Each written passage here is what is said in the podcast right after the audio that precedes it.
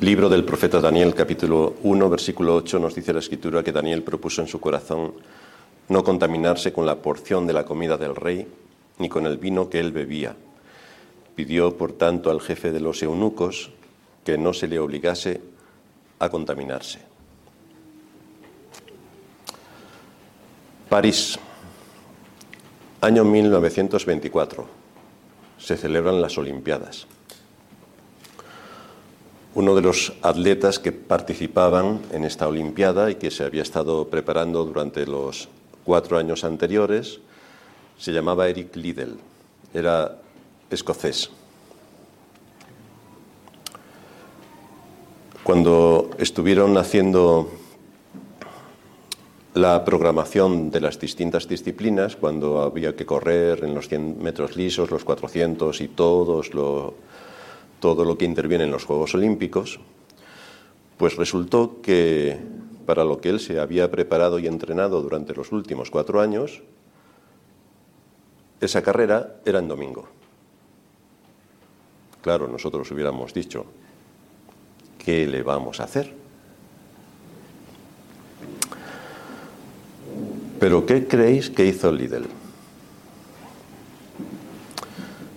Se negó a violar el Día del Señor participando en esa competición deportiva, a pesar de que los cuatro años anteriores había estado entrenando de una manera bastante espectacular para competir en las Olimpiadas, que es a lo máximo a lo que un atleta pretende llegar.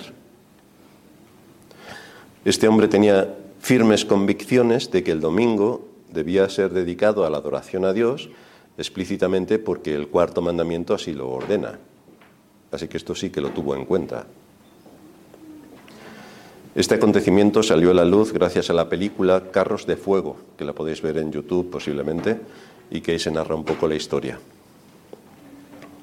Muchos pensaron que el líder estaba loco, evidentemente. ¿Cómo es posible que después de cuatro años de prepararse para esta competición deportiva del más alto nivel, como son las Olimpiadas, diga que él no va a correr en las Olimpiadas porque es creyente. Resultó que tampoco quiso participar en la carrera de relevos porque también casualmente caían en domingo. Así que tampoco quiso. Finalmente aceptó participar en la carrera de los 400 metros lisos, para, para la que no se había preparado, pero era la única que no se disputaba en domingo así que aceptó correr en los 400 metros lisos. Disputó la carrera y no solamente acabó el primero, sino que marcó un récord mundial. Así que esto sí que nos debe hacer pensar. Dios honró la integridad de este hombre que no cedió a la presión de las autoridades olímpicas, ni de la prensa, ni del público en general, incluso todo lo que suponía cuatro años de esfuerzo arduo para prepararse de cara a las Olimpiadas, porque él estaba convencido de que era necesario obedecer a Dios antes que a los hombres, y es literalmente lo que hizo.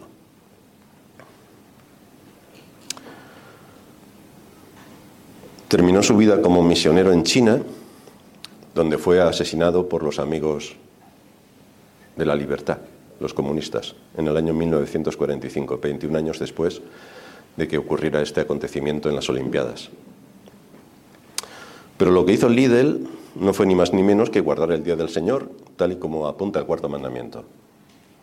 El cuarto mandamiento en muchas iglesias no existe, porque la mayoría de la cristiandad, como todos sabéis, en el día del Señor hace absolutamente todo lo que no le ha dado tiempo a hacer durante la semana. Van de compras, van a la playa, van de viaje y hacen todo tipo, viaje de, de placer, y hacen todo tipo de actividades porque el domingo, igual que los impíos, tiene esa característica de que es el día en el que puedes hacer lo que no te ha dado tiempo a hacer durante la semana. Que lo hagan los impíos tiene sentido. Que lo haga un creyente con el cuarto mandamiento por medio es bastante sorprendente. El asunto es que muchos que se llaman cristianos, con relativa facilidad, sacrifican sus, sus, convicciones a favor de la conveniencia, que es lo que más me conviene. No es cuáles son mis convicciones, sino cuál es mi conveniencia. Pero este no fue el caso de Lidl, ni es tampoco lo que vemos en la vida de Daniel, donde nada más empezar su vida en Babilonia, la capital del imperio más grande del mundo conocido en aquella época, fue expuesto a participar de la comida real que previamente había sido sacrificada a los ídolos y que además tenía elementos que atentaban contra la ley ceremonial que tenía, él tenía bastante clavada en su conciencia y que no podía transigir. Desde luego, para otros hebreos esto no era problema, pero lo que sí identifica la escritura es a Daniel y sus tres compañeros, ellos sí que no transigieron con esta sutileza en la comida que les preparó Nabucodonosor. Así que esto nos lleva a considerar algunos aspectos en cuanto a la fuente de esta determinación que se conjugó en la vida de estos cuatro hombres, Daniel y sus compañeros. Veremos hoy tres puntos. El primero tiene que ver con la conciencia, el segundo con la convicción y el tercero con el valor. Así que vamos a ver la conciencia. Antes de movernos hacia lo que es recto, tenemos que saber qué es lo que es recto, porque si no estamos perdidos. Aunque Dios es el autor de la conciencia, con el paso del tiempo esa conciencia puede ser manipulada y cauterizada para que no cumpla su función. Como todos sabemos, al menos esto es lo que yo daba cuando estudiaba en mis años de estudio, porque ahora ya sé que hay más sentidos, pero lo que yo estudié es que había cinco sentidos. Yo también estudié que había cinco continentes, pues ahora hay siete. Yo también estudié los planetas, pues ahora son subplanetas, en fin. Lo que yo estudié es que había cinco sentidos. La vista, el oído, el olfato, el gusto y el tacto.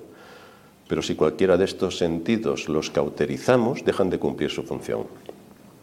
Si tomamos un hierro candente y lo ponemos delante de los ojos, nos quedamos sin vista hemos cauterizado la vista. Si tomamos ese hierro candente y lo agarramos con las dos manos, nos quedamos sin sentido del tacto. Esta es la cauterización. Y esto también puede ocurrir con la conciencia. Se puede cauterizar la conciencia. Si, si se somete la conciencia a una presión fuerte del entorno, entonces se cauteriza y no cumple su función. Y es exactamente lo que ocurre también en nuestra época. La sociedad de hoy identifica la conciencia como aquello que no nos permite disfrutar sin preocupaciones. Así que muchos lo primero que hacen es, Dios no existe. Claro, si Dios no existe, no existe su ley y puedes hacer lo que quieras. Por eso Dios no existe.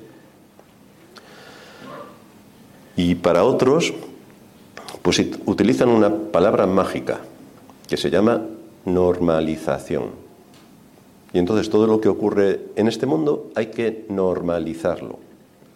Así que si algo que está terriblemente mal hace 10 años, tú empiezas a través de las series de televisión, de las películas, de los políticos, de los sindicalistas y de todos los medios a tu alcance a sacarlo de una manera permanente, pues aquello se normaliza. Y ya la gente no, no lo ve con malos ojos, porque está normalizado.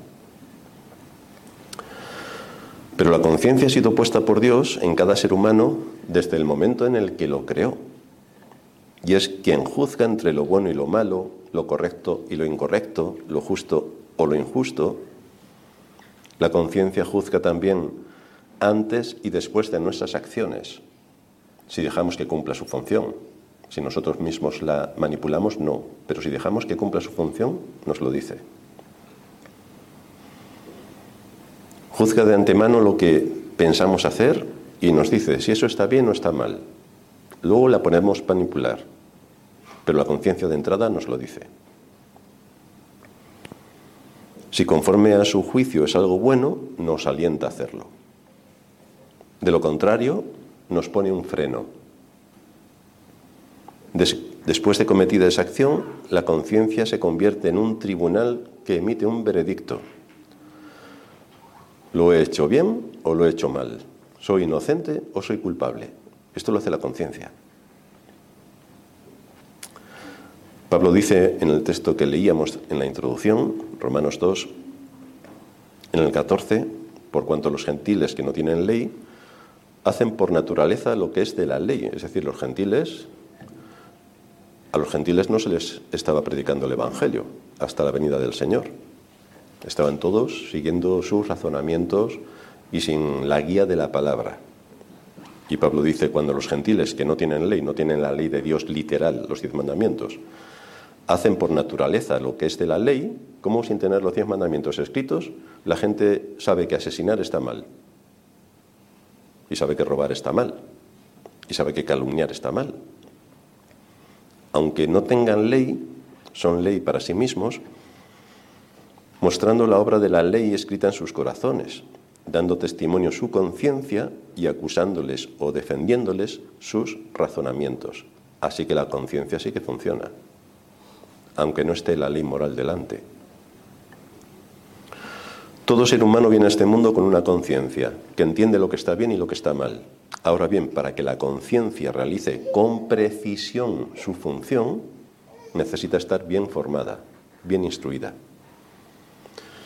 ¿Y de dónde extrae la conciencia la información que necesita para formar sus criterios de juicio correctos? Pues de las escrituras.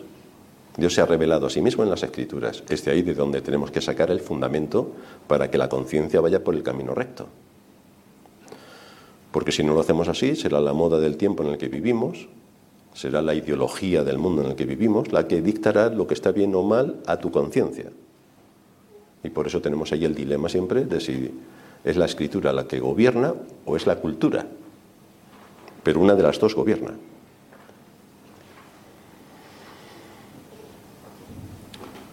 Aquí debemos tener mucho cuidado en que no sea la cultura la que forme la conciencia. Si lo que está bien o mal es lo que para la cultura está bien o mal, entonces estamos perdidos. Lo que define lo bueno y lo malo no es lo que piensa mi generación, no es lo que piensa mi cultura. Ese es el gran problema que tenemos hoy, porque la sociedad se ha quedado sin una base objetiva para emitir un juicio, porque ha arrojado a Dios de todos los de todas las instituciones y de la vida de todas las personas. Lo ha eliminado por completo. Y cuando uno habla de Dios, se ríen, se burlan y piensan toda clase de cosas raras. O los que ya, los psicodélicos que dicen creer en Dios, pues entonces entramos en el mundo de lo absurdo.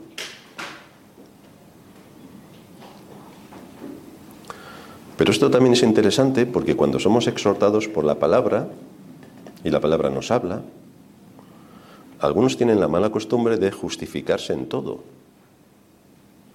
pero entonces la conciencia no cumple su función y se esfuerzan en cauterizarla para que el mensaje que me llega del Evangelio no me afecte. Así que intento cauterizar mi conciencia en ese ámbito. Esto nos sorprende de personas que llevan años en una iglesia. Y resulta que en vez de resolver un problema de acuerdo al principio bíblico, se comportan como los impíos, no toman las escrituras y defienden su posición con base en las escrituras. No, toman el argumento impío para defenderse. Esto es porque su conciencia no ha asimilado la enseñanza para estar formada de acuerdo a la palabra. Y además, en estas personas aparentemente cristianas, lleva un agravante esa determinación de no admitir lo que la conciencia debería decir. Y es que no toman la justicia de Cristo para el perdón de sus pecados ponen su justicia propia, por eso se excusan, por eso se justifican. Pero si una persona continuamente se excusa y se justifica, es que no tiene pecado. Así vemos que ahí hay un problema grave. Su conciencia está cauterizada. El alto riesgo de esto es que es una evidencia contundente de que no hay arrepentimiento. Y sin arrepentimiento sabéis que no hay salvación, a pesar de todo el tiempo que esa persona lleve en la iglesia y de que sepa recitar media Biblia de memoria. Le tengo que dar una buena noticia. Satanás se la sabe de memoria entera y no va al cielo. Así que recitar muchos versículos y saberse mucho de memoria tampoco sirve para nada si no hay una conciencia en sintonía con la voluntad de Dios. Cuando Daniel y sus compañeros tomaron la determinación de no comer de la comida del rey, no lo hicieron porque a ellos no le parecía bien de acuerdo a su cultura. No, no, no, no. Es un asunto que está en su ley ceremonial. Por lo tanto, la base de su convicción y de su determinación estaba en la escritura, no en su cultura. Fijaos que la Biblia define el pecado como infracción de la ley. Y en Romanos 3:20 Pablo nos dice que el conocimiento del pecado nos viene por medio de la ley. Yo no sabría que codicio si la ley no dijera, no codiciarás, entonces sé que soy un codicioso.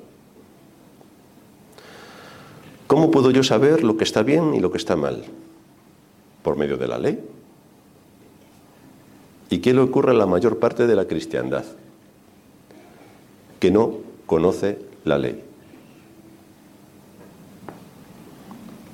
Daniel habría sido arrastrado en medio de aquella circunstancia, como lo fueron la mayoría de todos los que iban con él tomados como cautivos, si no hubiera tenido convicciones firmes, que estaban sustentadas en la palabra de Dios, no en su cultura, no en lo que a él le parecía, sino en la palabra.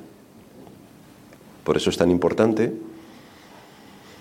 que adquiramos un riguroso conocimiento de la palabra para actuar de acuerdo a la palabra, a lo que Dios ha dejado revelado de sí mismo en las Sagradas Escrituras.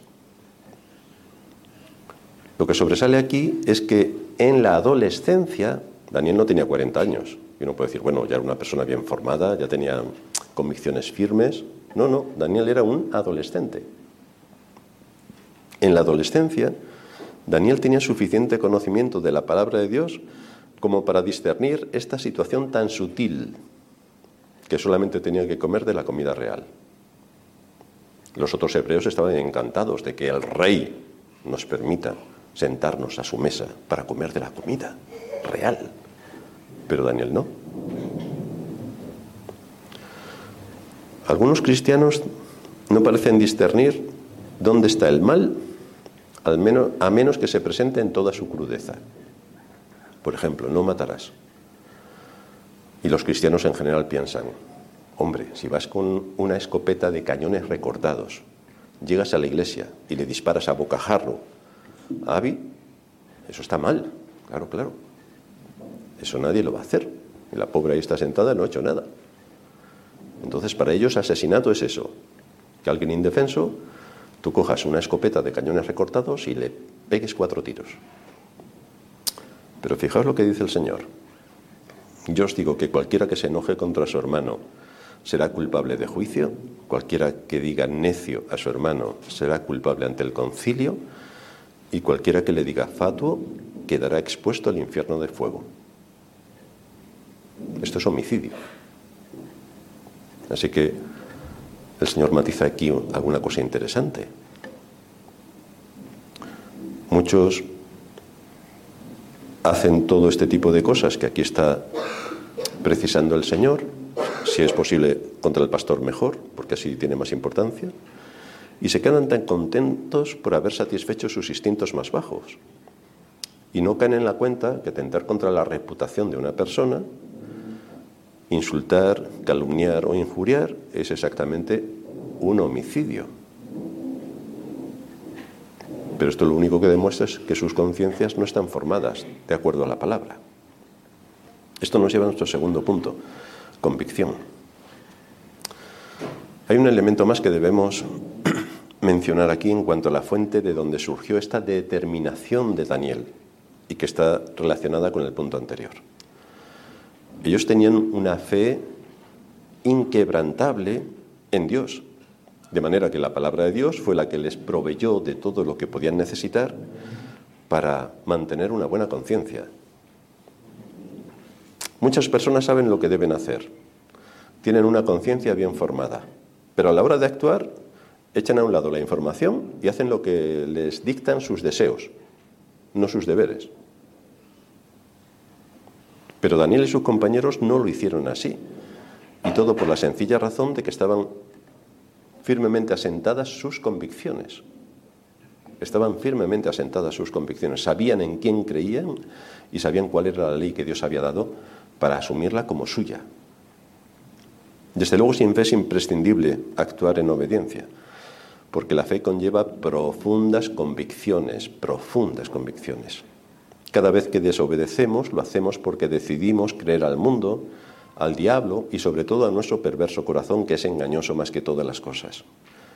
Y con esto lo que damos a entender es que no creemos a Dios. Creemos todo menos a Dios. Dios nos dice que debemos hacer las cosas de un modo, pero el mundo, el diablo en nuestro corazón nos dice que es más fácil hacerla de otro. ¿Y nosotros qué hacemos? En casi todas las ocasiones sabemos que no debemos de ir por ese camino que nos indica nuestro corazón. Pero siempre nos convencemos con excelentes argumentos para ir por donde no debemos unas veces por placer, otras por interés, otras por divertimento, por, otras por desidia, otras por miedo al hombre. El caso es que Dios siempre se queda en segundo lugar. Esto es lo que aquí destaca. Si somos honestos con nosotros mismos, veremos que en muchos casos es así y esto es consecuencia de una sola causa. No tenemos convicciones. Cualquier cosa que ocurra nos arrastra. No tenemos un ancla firme que sustente nuestras convicciones. Daniel y sus compañeros tomaron la determinación de obedecer porque creían a Dios, creían a Dios. Lo que está detrás de esta determinación era una fe lógica que estaba apoyada lógicamente en la palabra. Por eso no se movieron del lugar que le correspondía. Estaban en el palacio del rey, más poderoso de la época, pero ellos eran hijos del Altísimo. Un Dios que creó los cielos y la tierra, y delante del cual Nabucodonosor no era nada. Por lo tanto, sus convicciones marcaron su posición. De Moisés dice la escritura que no tuvo temor de la ira del rey porque se sostuvo como viendo al invisible cuando se enfrentó a Faraón. No tuvo temor de la ira del rey.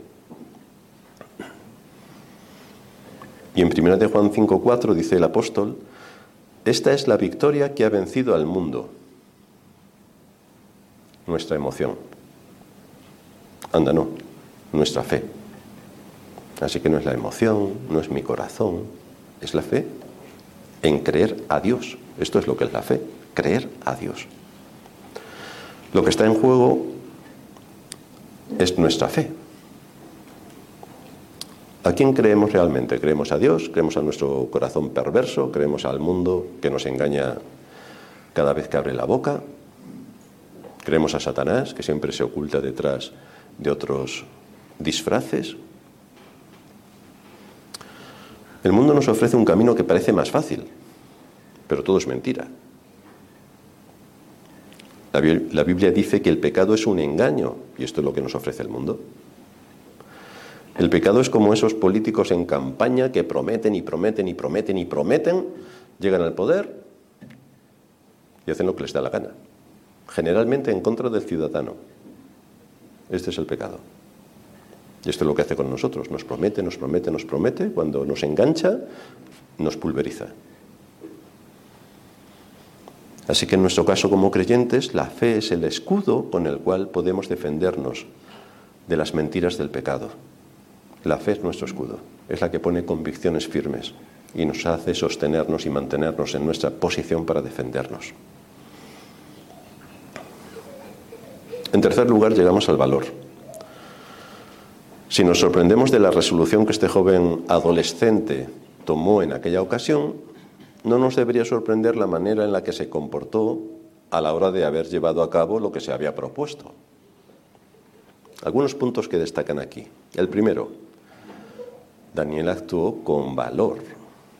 Esta palabra que Reina Valera traduce como contaminación, que determinó no contaminarse, está asociada en el Antiguo Testamento con todo aquello que es abominación al Señor, una contaminación de todo lo que tiene que ver con Dios. Cuando Daniel fue a plantearle su postura al jefe de los eunucos, desde luego no maquilló la verdadera naturaleza del problema, que él tenía con esa comida. No le dijo, bueno, es que yo soy vegetariano. Y como soy vegetariano, me tienes que respetar. Entonces sí que lo hubiera respetado. Hoy, bueno, le hubieran dado vegetariano y lo que pedía insectívoro, lo que sea. En aquel momento llegas y le dices que eres vegetariano y se hubieran partido de risa en todo el palacio. Así que no fue contándoles un cuento para camuflar la realidad que había detrás, sino que Daniel fue completamente transparente. Se identificó desde el principio como alguien que temía a Dios. Y por causa de que temía a Dios y sabía cuáles eran los mandamientos, no podía transigir con esta orden de Nabucodonosor para tomar de estos alimentos que para él eran una abominación, de acuerdo a sus convicciones. Porque una cosa es tener educación y otra es ser un cobarde. Pero Daniel no lo fue. Este joven adolescente no tuvo ningún reparo en declarar que pertenecía al Dios de Israel, lo cual nos muestra a nosotros también que debemos identificarnos como lo que somos. No debemos camuflar lo que somos, no debemos ocultar lo que somos. Dice Pablo, le dice Pablo a Timoteo en su segunda carta, capítulo 1, versículo 7, porque no nos ha dado Dios espíritu de cobardía, sino de poder, de amor y de dominio propio. No tenemos espíritu de cobardía. La fe también nos da valor para la batalla. En segundo lugar, llevó a cabo su resolución no solamente con firmeza y valor, sino también con respeto y buena educación. Con respeto. Cada cultura tiene un conjunto de normas de lo que es apropiado y de lo que no es apropiado. Muchos hermanos que vienen de otros países deben tener en cuenta nuestra cultura en España para saber lo que es apropiado y lo que no es apropiado. Es lo que se llama buena educación. Ser cortés es, estar de acuerdo a estas normas. Muchas de estas reglas de cortesía están basadas en un principio bíblico de amor al prójimo. Por ejemplo, ¿por qué no debemos comer con la boca abierta? Pues, por ejemplo, si yo estoy enfrente, vomito directamente. Así que, por deferencia, si tú estás solo en tu casa y vives con un cerdo, no pasa nada. Pero si vas a comer con otras personas, debes cuidar cuáles son los elementos en la cultura que te dicen cómo debes comer y no es con la boca abierta. ¿O por qué utilizamos cubiertos? Pues porque si te ponen ahí un pollo y metes las manos en el pollo, lo desgranas, lo tiras, eso queda un poco mal. A lo mejor hay que coger cubiertos para hacer todas las cosas ordenadamente y que a la persona que tienes al lado también le evites el que vomite. ¿Por qué debemos poner la mesa con todos sus utensilios, la panera, los vasos, los distintos platos, las servilletas y cada cosa en su sitio ordenada, donde tiene que ir el cubierto, tenedor, cuchillo, cuchara y dependiendo de qué, cuál es la forma en la que tienen que estar, dónde se pone el pan, dónde se pone eh, el vaso para la bebida, todo tiene que estar coordinado. Hay unas normas de protocolo que así lo enseñan. Entonces uno debe saber las normas de protocolo para cuidar estos aspectos de la cultura. ¿Qué hizo Daniel cuando se enfrentó con esta prueba en Babilonia? Pues por una parte hizo uso de la línea de autoridad establecida y lo hizo correctamente. Daniel había propuesto en su corazón que no se iba a contaminar, pero en vez de criticar y murmurar contra la autoridad, les puso el caso a la autoridad. Este es un buen detalle para muchos que hay en la iglesia que les da por murmurar y demás, pues te vas a la autoridad y se lo cuentas, se lo dices directamente. Es lo que hizo Daniel. Se fue a hablar con el que tenía autoridad sobre todos los eunucos. Así que no se quedó callado en la mesa con el plato de comida adelante y diciendo, pues yo no como. No, no hizo esto. Buscó previamente, antes de que llegase ese momento, buscó los medios para no llegar a ese momento. No creó una situación de tensión, ni se llenó de ira, ¿no? procuró buscar el tiempo antes de que esto ocurriera y por eso le pidió al jefe de los eunucos que no se le obligase a contaminarse. Y cuando el jefe de los eunucos no se atrevió a darle su aprobación, porque ponía en riesgo su cabeza, Daniel se dirigió a la persona que el jefe de los eunucos había puesto sobre ellos y educadamente le presentó a él su caso también. Así que Daniel respetó el rango de autoridad con estos hombres y estaba determinado a no ceder en algo que él consideraba pecaminoso, pero él sabía a la vez que esto no le excusaba de su deber de respetar a las autoridades y someterse a las autoridades. Así que vemos aquí cómo maniobró para buscar el objetivo final. Dice el apóstol Pablo en Romanos 13, sométase toda persona a las autoridades superiores, porque no hay autoridades sino de parte de Dios, y las que hay por Dios han sido establecidas. De manera que quien se opone a la autoridad, a lo establecido por Dios, resiste. Tenemos ahí un texto bastante importante sobre la autoridad. En primera de Pedro 2.13 dice el apóstol, por causa del Señor, someteos a toda institución humana, ya sea al rey, y así sigue. ¿Tienes a alguien en la línea de autoridad en tu casa? ¿En la escuela? ¿En el trabajo? ¿En el gobierno? ¿O en la iglesia? Pues estos textos se aplican. Esta autoridad debe ser respetada. Su posición de autoridad debe ser honrada. Si no te gusta a quien tienes como autoridad, si no te gusta en tu casa cómo lleva la dirección tu padre, pues vete de casa, no pasa nada. Lo mismo tu padre se alegra. Si no te gusta en tu trabajo como tu jefe dirige, pues vete del trabajo. Si no te gusta en tu país el gobierno que tienes, aunque no te guste, pero no vas a montar una célula terrorista para atacarle, pues si no te gusta y no lo puedes soportar, pues te vas del país. En Venezuela creo que se vive bien. Y si no te gusta el pastor, pues te vas de la iglesia, no pasa nada. Pero uno no puede atentar contra la autoridad y quedarse como si no hubiera hecho nada. Y no solamente los que están en autoridad, este mismo principio se extiende a las personas mayores. Levítico 19, 32. Delante de las canas te levantarás y honrarás el rostro del anciano. Te levantarás en el español de España significa delante de las canas, cuando entre una persona mayor, ponte de pie. Y muestra tu respeto. Esto es lo que está diciendo. Así que esto implica también que debemos enseñar a nuestros hijos, y en esto Daniel fue muy, muy bien instruido, a tomar a las personas mayores y a los adultos en general como personas a las que hay que respetar. No es correcto que un niño se quede sentado en un buen sillón, mientras que una persona mayor se queda de pie o se tiene que sentar en otro sitio que es incómodo, para que el niñito, en fin. Luego, cuando el niñito crezca, veremos a ver dónde acaban los padres, por, someter a su hijo a semejante nivel de adulación. No es correcto que los niños ocupen lugares de privilegio en la cabecera de las mesas. Queridos hermanos, no es correcto. Ya sabemos los niñitos, lo que queremos a los niñitos y todo lo que hacen los niñitos, pero no es correcto. Las cabeceras de las mesas son o para las personas mayores o para las personas con autoridad. Los niños no. Los niños tienen que saber cuál es su sitio y como no lo saben, son los padres los que lo tienen que corregir.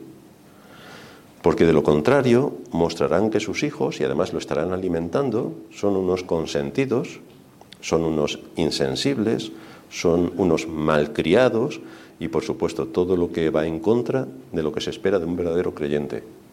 Y nosotros como padres creyentes no lo podemos admitir.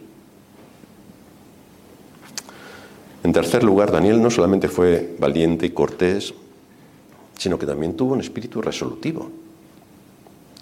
No solo rehusó comer, sino que dio una alternativa a lo que estaba ocurriendo. Dio una alternativa. Daniel fue sensible a la preocupación de sus superiores. Daniel identificó el problema rapidísimamente y propuso una solución. No puedo hacer esto, pero puedo hacer lo otro. Esto en vuestros trabajos os pasará. En los trabajos, después de la maldición por la caída del hombre que la tierra produciría espinos y cardos, en todos los trabajos hay espinos y cardos, en todos. Y todo se enreda de una manera diabólica. Pero no podemos ir al jefe y decirle, hay este problema, este problema, este problema. No, no. Cuando vayas y les ponga el problema, les pone también la solución al problema. Aporta, aporta.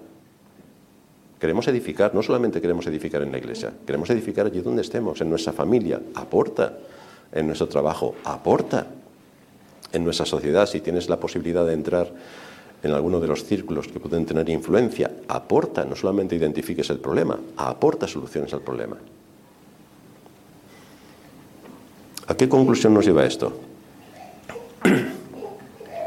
Decía Pablo en la lectura de introducción en Romanos 2.13 porque no son los oidores de la ley los justos ante Dios, sino los hacedores de la ley serán justificados. Tenemos la ley de Dios, tanto los diez mandamientos como todos los principios que se derivan de ellos y que aparecen en las escrituras. Conocer los diez mandamientos no nos salva, no nos salva. Así que le debemos suplicar al Señor que nos dé una conciencia sensible a su palabra, unas firmes convicciones y valor para aplicarlas cuando el tentador llegue con sus sutiles seducciones para engañarnos. Pero una conciencia que no está formada, no es valiente, no tiene asentadas firmes convicciones, llegará el diablo y adiós, solamente con soplar. Por eso es importante que nuestra conciencia esté muy bien asentada en las escrituras, que nuestra fe sea una fe bien argumentada y que tengamos valor para defender nuestras convicciones como lo tuvo Daniel. La voluntad y la determinación para hacer las cosas evidencian el estado de nuestro corazón. Y si estamos bien con Dios, podremos mantener firmes nuestras convicciones, si estamos bien con Dios. Como empecemos a tambalearnos con Dios, las convicciones se van detrás. Sobre todo, tenemos que orar para que el Señor nos ayude para estar fuertes en la fe. Tenemos que orar y orar y orar para que podamos ser de utilidad al reino de Cristo y que lo podamos hacer allí donde el Señor nos ha puesto, en nuestra familia, para empezar, en la iglesia para continuar y en el trabajo, en todos los ámbitos donde se desarrolla nuestra actividad. Allí es donde tenemos que aplicar todas estas convicciones, todos estos principios, la fe, el valor y defender así el reino de Cristo en este mundo. Vamos a terminar en oración. Padre nuestro que estás en los cielos, te damos gracias por darnos ejemplos como hemos visto con Eric Liddell, con Daniel, donde supieron atar firmemente sus convicciones y no se dejaron llevar por la corriente del mundo ni por el engañoso corazón, ni siquiera por sus intereses, que eran bastante grandes, sino que se sometieron en obediencia a la verdad y tú les honraste por haber sido consecuentes con la fe. Así que te suplicamos que también nos ayudes a nosotros porque el Dios de Daniel o el Dios de Eric Liddell también es nuestro Dios y también cuida de su pueblo. Así que te suplicamos que atiendas nuestra gran necesidad y que nos sigas dando de tu palabra para andar en el camino recto y estar atados mediante la fe a nuestro Señor Jesucristo. Es en su nombre que te pedimos todo esto. Amén.